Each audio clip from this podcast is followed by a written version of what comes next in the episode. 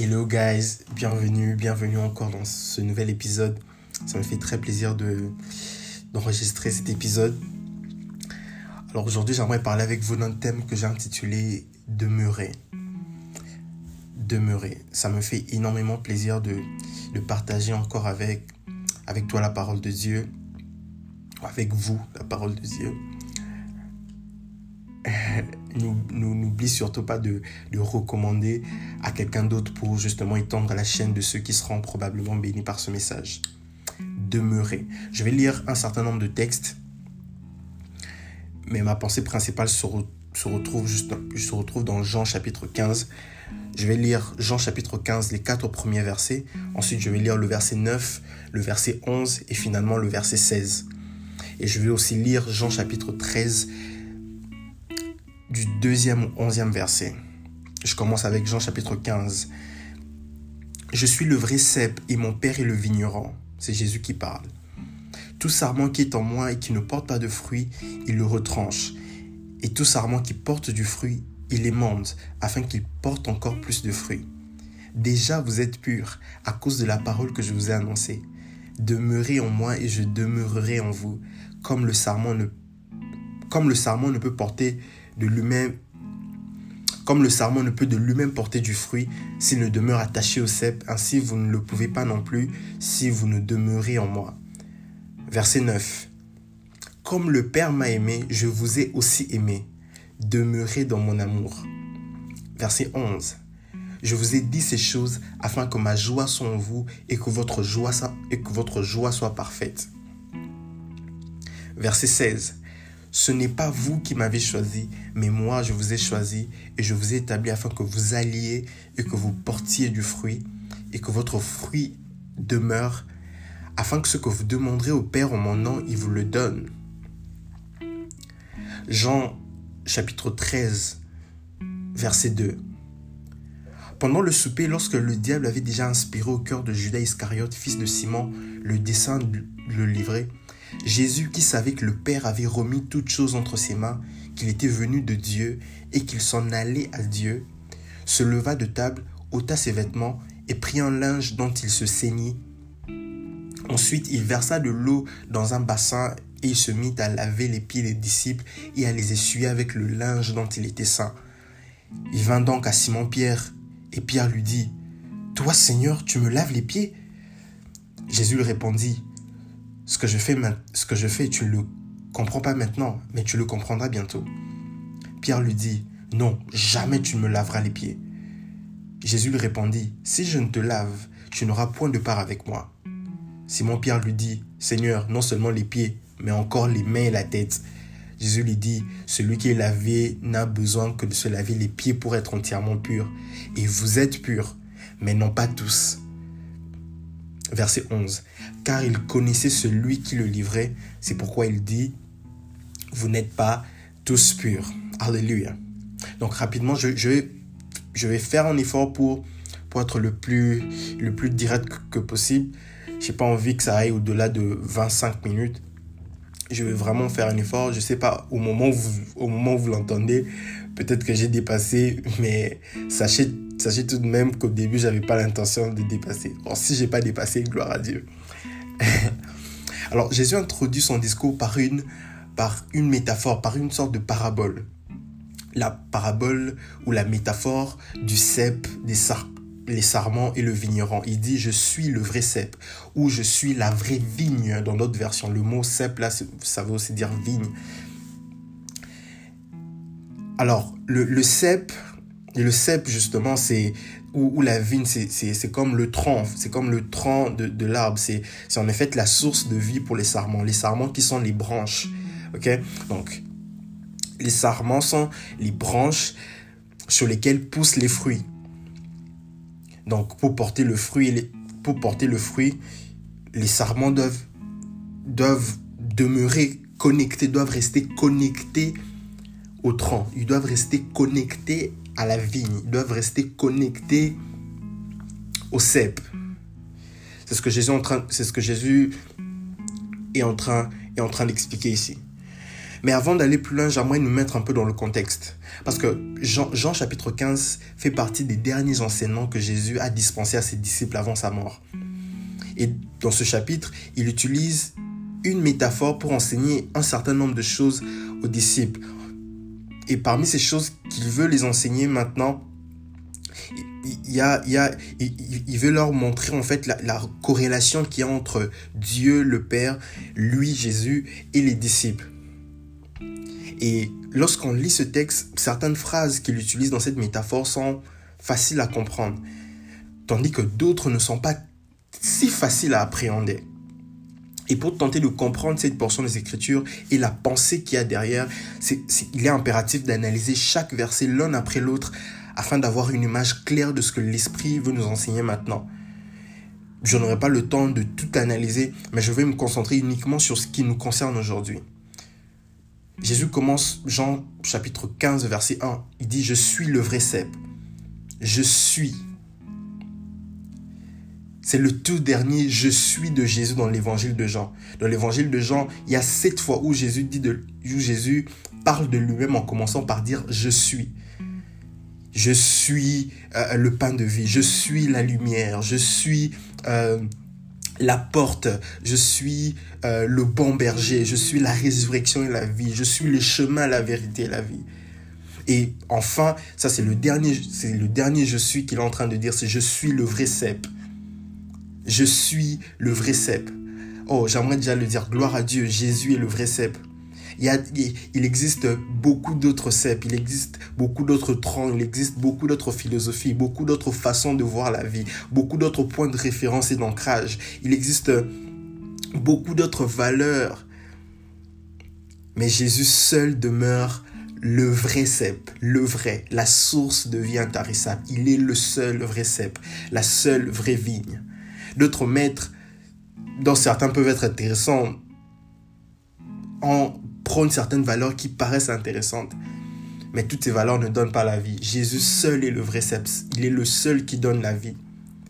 D'autres proposent des améliorations.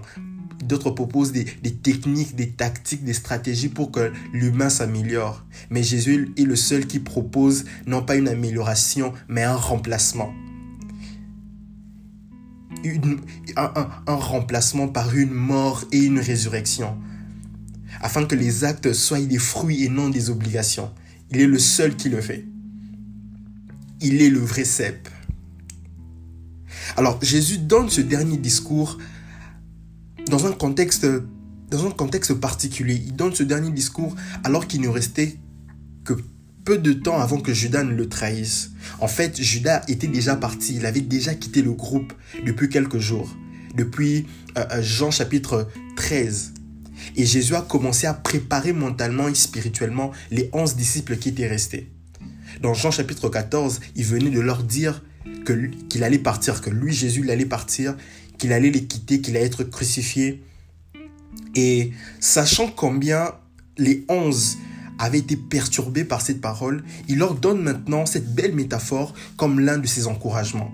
Il le dit d'ailleurs au verset 11, il dit, je vous ai dit ces choses afin que ma joie soit en vous et que votre joie soit parfaite. C'est très important de comprendre le contexte, de comprendre que le, but de ce discours, c'est ce, ce n'est pas d'effrayer les disciples. Le but de ce discours, c'est de les encourager.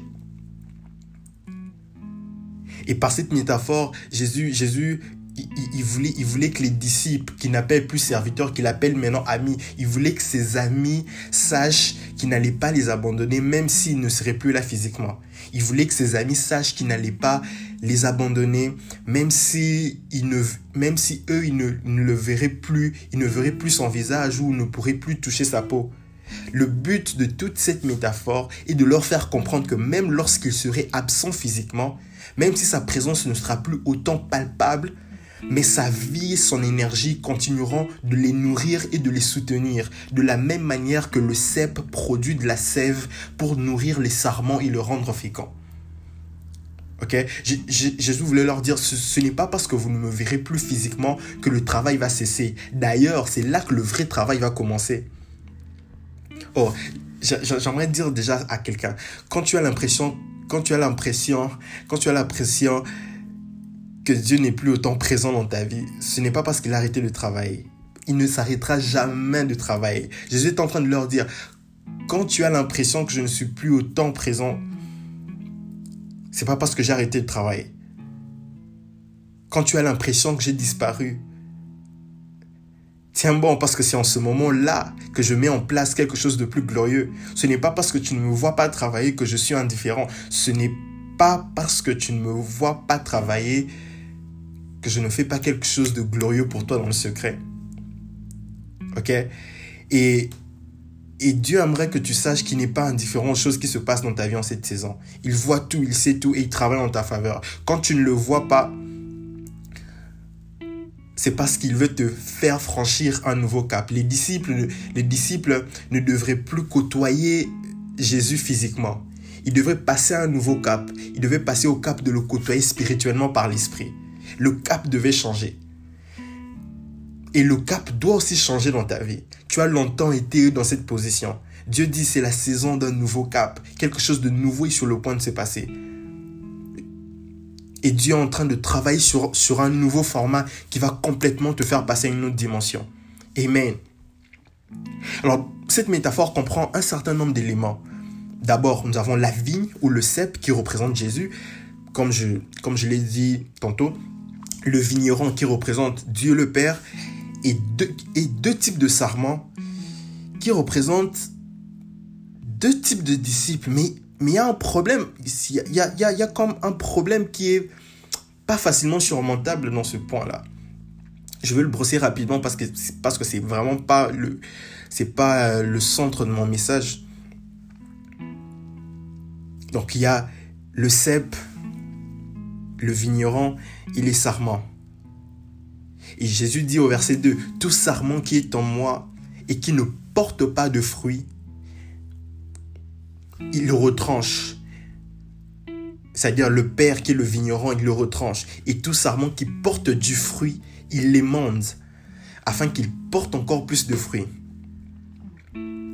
Le sarment qui porte pas de fruits, on le retranche. Le sarment qui porte de fruits, on le, on l'émande ou on le purifie pour qu'il porte encore plus de fruits. Alors, c'était, c'était une pratique courante. C'était une pratique courante des agriculteurs, des agriculteurs de l'époque et même d'aujourd'hui de couper les mauvaises branches c'est-à-dire les mauvais sarments qui étaient complètement endommagés ou improductifs, afin de s'assurer que les bonnes branches restent saines pour porter plus de fruits.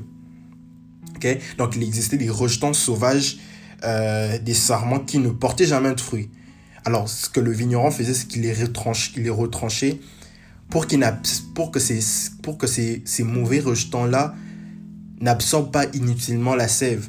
Et Jésus utilise cette image pour leur faire comprendre qu'il y aura un travail de séparation. Certaines choses, certains sarments seront retranchés et d'autres vont rester. Donc, et rendu si j'aimerais, j'aimerais fixer ça rapidement avant de, avant, avant de continuer, c'est que loin de ce que vous pouvez penser, les sarments stériles qui ont été retranchés ne représentent pas les chrétiens qui seront retranchés de Christ et vont perdre leur salut. Non. Ce, ce, ce n'est pas le cas. Ceci ne représente pas les chrétiens qui ont perdu leur salut. Rapidement, je vais expliquer de quoi il est question dans ce texte. Je suis pas, j'engage pas un débat sur, sur ça. C'est pas le sujet principal de mon, de mon message, mais je reste dans le texte. De quoi, il est, de quoi il est question dans ce texte? Le véritable sens en fait de cette métaphore apparaît lorsqu'on regarde la scène de près. Les disciples étaient avec Jésus il, les a aimés jusqu'à l'extrême. La Bible dit, il mit le comble à son amour pour eux.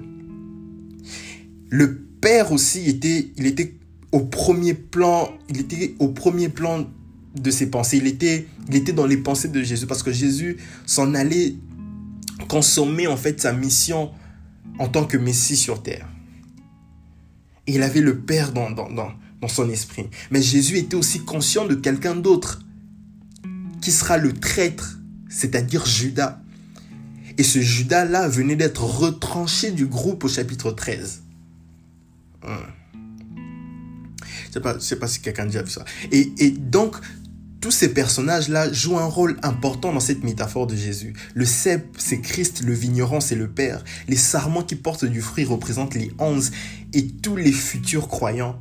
Les sarments stériles, par contre, représentent la race de Judas et tous ceux qui sont attachés extérieurement à Jésus sans être vraiment des, des vrais disciples dans leur cœur. Et Jésus était depuis très longtemps conscient de la différence entre Judas et les onze. Dans Jean chapitre 13 qu'on a lu, après avoir lavé les pieds des disciples, il leur a dit ceci, Celui qui est lavé n'a besoin que de se laver les pieds pour être entièrement pur. Et vous, vous êtes purs, mais non pas tous. Le verset 11 fait un commentaire, car il connaissait celui qui le trahissait, c'est pourquoi il a dit, vous n'êtes pas tous purs. Ce que Jésus voulait leur dire, c'est ceci. Une fois qu'une personne est sauvée, elle est pure, cette personne est pure. Et il n'a plus besoin qu'on lave tout son corps, c'est-à-dire elle n'a plus besoin d'un autre salut.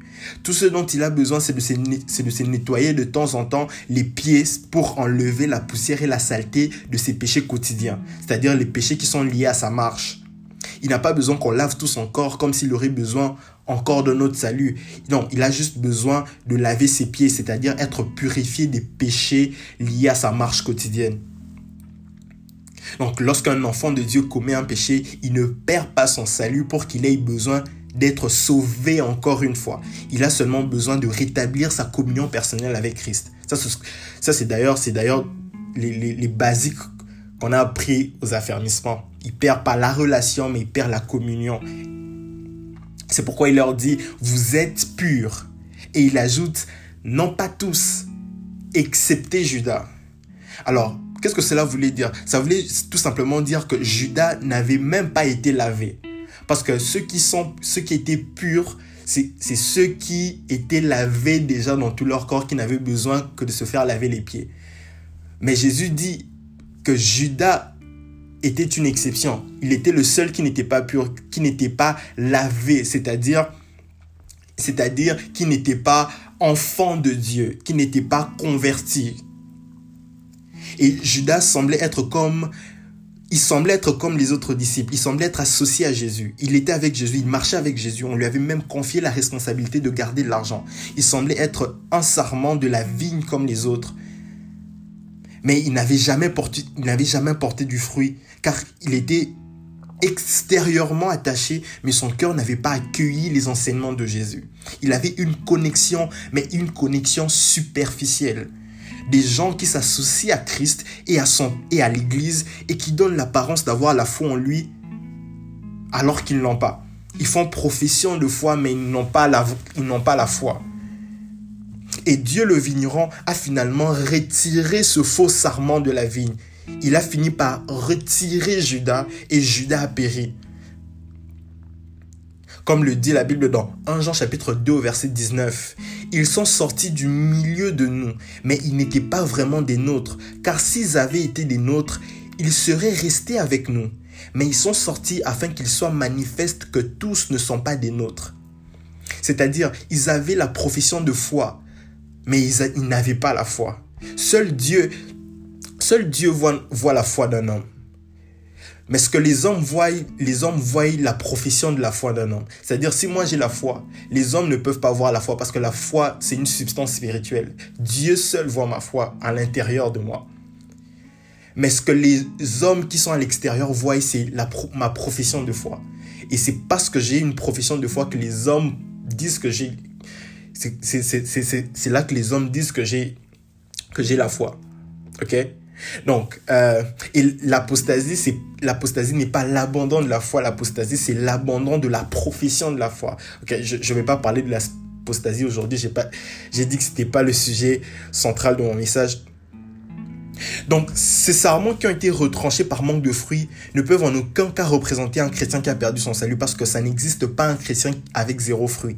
Tout chrétien porte du fruit. Il faut parfois chercher très fort pour trouver ne serait-ce qu'un petit grain de raisin quelque part. Mais si vous cherchez suffisamment, vous trouverez toujours quelque chose. C'est l'essence même de la vie chrétienne.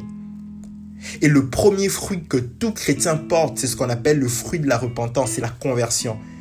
Et ceci ne se passe pas encore au niveau des œuvres, ça se, ça se passe d'abord au niveau de la nature.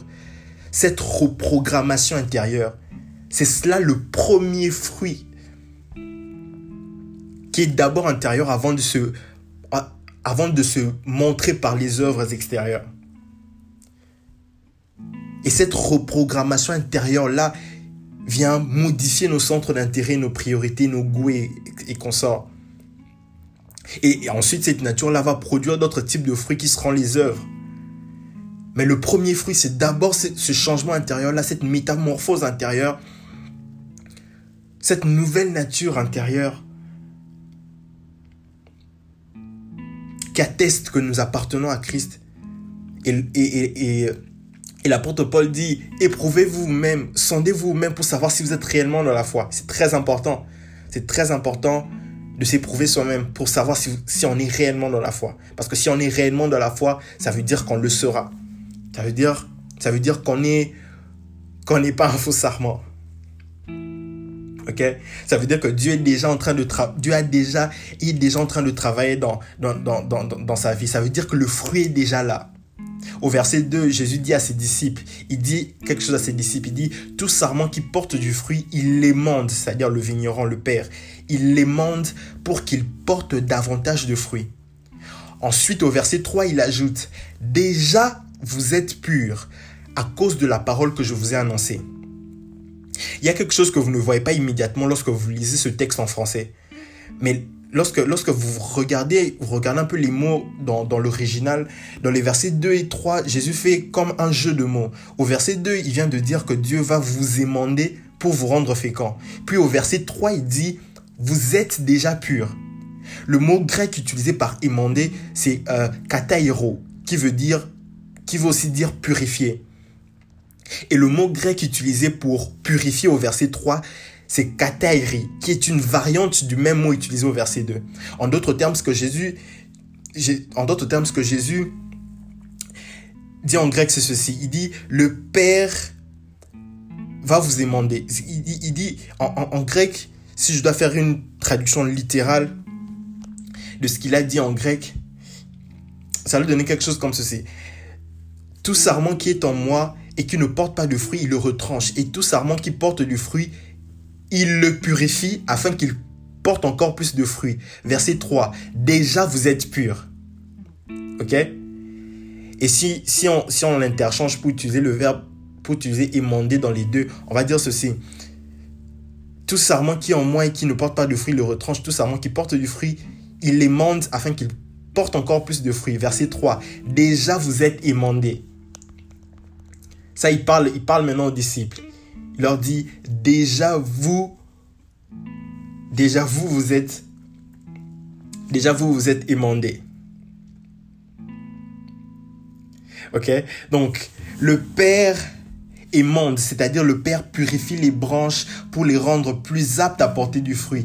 Mais vous, vous êtes déjà purifiés. Vous êtes déjà émandés. Vous êtes déjà équipés. Vous avez déjà été ajustés. Vous êtes déjà purs.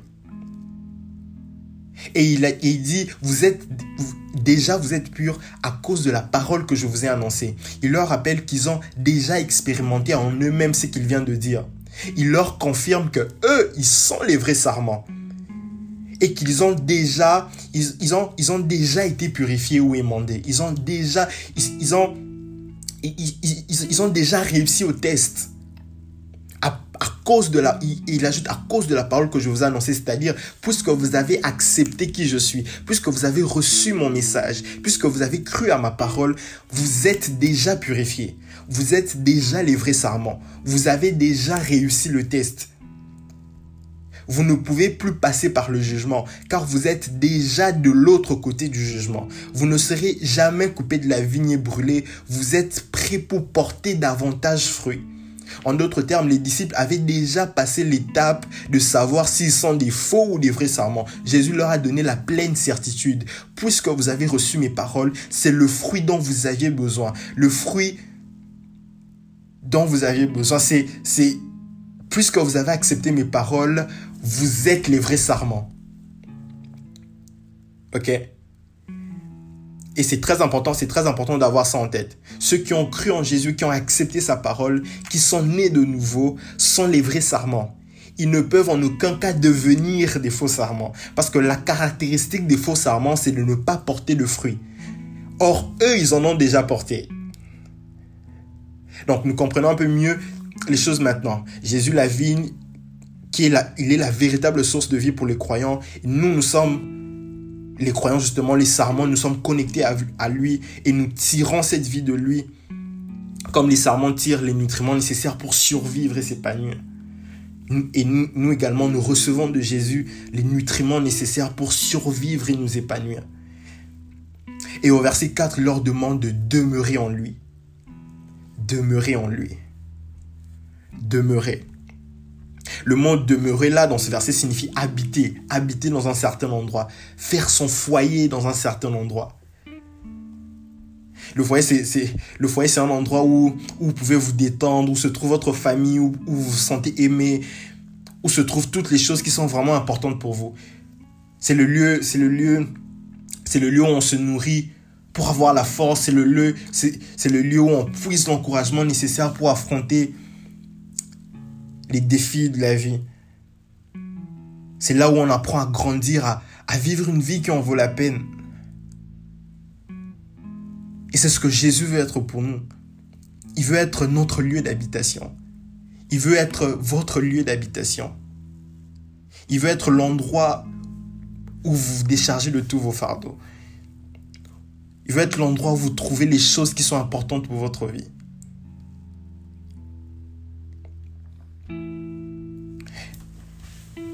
Il veut tellement faire partie de notre vie, il veut tellement faire partie, faire partie de votre vie qu'il aimerait se sentir comme chez lui, il aimerait demeurer avec vous, demeurer en vous et vous en lui.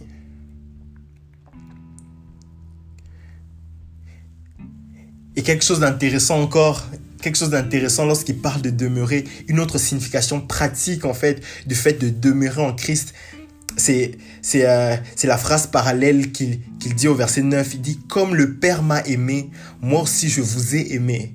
Demeurez dans mon amour. Comme le Père m'a aimé, je vous ai aussi aimé. moi aussi je vous ai aimé.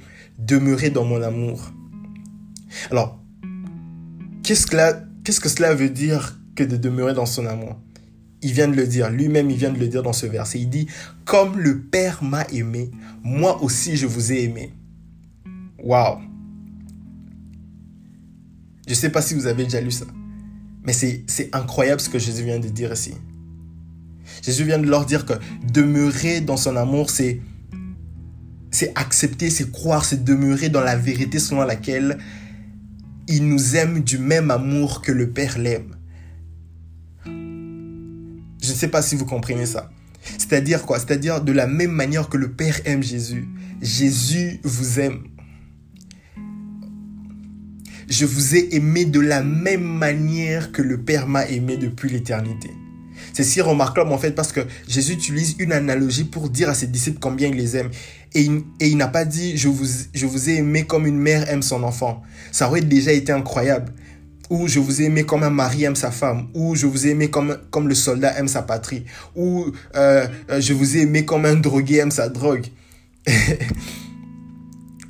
non, parce que pour Jésus, il n'y a pas de comparatif terrestre pour décrire son amour. La seule façon pour lui de, de peindre cette image, c'est d'utiliser l'exemple de l'amour parfait, l'amour du Père pour le Fils. Et cet amour du Père pour le Fils, a deux caractéristiques principales que j'aime beaucoup. Premièrement, c'est l'amour le plus intense de l'univers. Rappelez-vous de cette, de cette déclaration d'amour public du Père pour, pour Jésus. Voici mon Fils bien-aimé en qui j'ai mis toute mon affection. Amour intense. La deuxième caractéristique que j'aime de l'amour du Père pour le Fils, c'est que c'est l'amour le plus certain de l'univers. Ah, vous pouvez être certain que le Père aime le Fils. Vous pouvez être certain. C'est l'amour le plus certain de l'univers qui ne connaîtra jamais de faille. Et maintenant, Jésus dit qu'il prend ce même amour-là et il, il, il fait un, contrôle C, contrôle V. Il copie, il colle le même amour, le même, le même amour qu'il reçoit de son Père. Il le donne à ses disciples.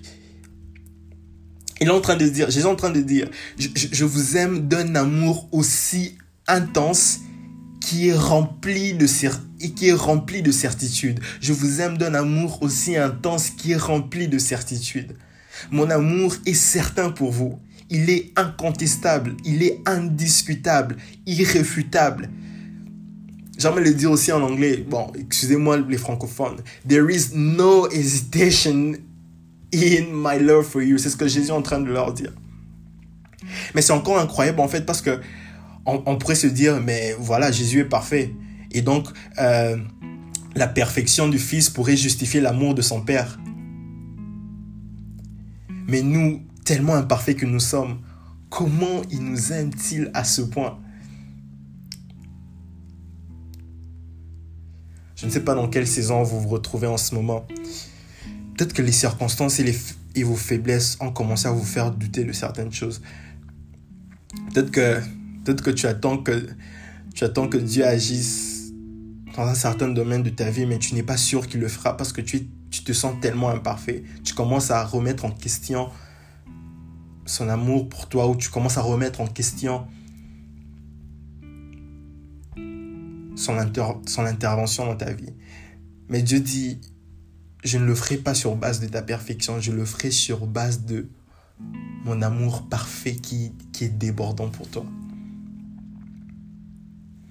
Frères et sœurs, si, si, aucun homme ne peut deviner exactement combien le Père aime le... Qui peut dire exactement combien le Père aime le Fils? Who knows? Qui, qui, est au courant? Personne n'est au courant. On ne sait pas exactement combien le Père aime le Fils.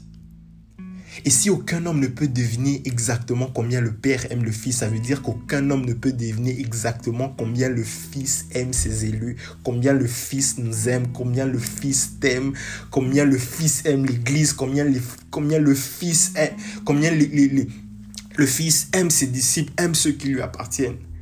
Et il dit au verset 16, il dit, ce n'est pas vous qui m'avez choisi, mais c'est moi qui vous ai choisi. Il nous a aimés le premier et il nous a choisis. Ce n'est pas vous qui m'avez choisi. Jésus, Jésus, Jésus ne leur a pas dit, bah, vous avez, vous avez vous-même voulu m'accompagner. Hein. Si les choses se compliquent, ne venez, ne venez pas pleurnicher chez moi. C'était votre choix, mec. non, il n'a pas dit ça. Il a dit exactement le contraire. Ce n'est pas vous qui avez pris l'initiative. Ce n'est pas vous qui m'avez choisi. Votre présence à mes côtés est quelque chose que j'ai moi-même initié. Et si les choses se compliquent, guys, j'en assume l'entière responsabilité. Dieu, Christ assume l'entière responsabilité lorsque les choses se compliquent dans, notre vie. Parce que c'est lui qui nous a choisis. Il voulait leur dire, je, je, sais que vous avez accepté de vous joindre à moi. Je sais, je sais que vous avez accepté de vous joindre. Vous avez, à un, moment donné, vous avez eu à faire un choix. I know, je, je sais que vous avez accepté de vous joindre à moi dans cette œuvre. Mais sachez que c'est moi qui vous ai réclamé le premier. Et c'est parce que je vous ai choisi que j'exercerai toute ma puissance pour vous faire arriver à bon port. Frère Jésus est en train de te dire, c'est parce que je t'ai choisi que je vais t'aider dans cette saison de ta vie. C'est parce que je t'ai choisi que le péché ne va pas t'engloutir. C'est parce que je t'ai choisi que je te ferai réussir. Je ne suis pas vacillant, je ne suis pas impulsif. Mes choix ont le poids de l'éternité. Mes choix ne sont pas, ne compulsifs. Ne sont pas compulsifs. Je ne laisserai pas mon élu être ruiné. Je ne permettrai pas que mon sein voie la corruption. Je n'abandonnerai pas ton âme dans les séjours des morts. Oh cher ami, a une dernière exhortation que j'aimerais te faire, c'est demeure, demeure dans cet amour. Savoure cet amour. Passe du temps avec cet amour. Sens-toi à la maison. Demeure dans sa présence. Que sa présence devienne ta maison. Que tu trouves, que tu trouves, ton, que tu trouves ton essence dans sa présence. Que tu trouves ton essence dans son amour. Réalise-le. Réalise à quel point il t'aime. Laisse-le te transformer. Enivre-toi de lui, car il prend soin de ton âme. Que Dieu te bénisse.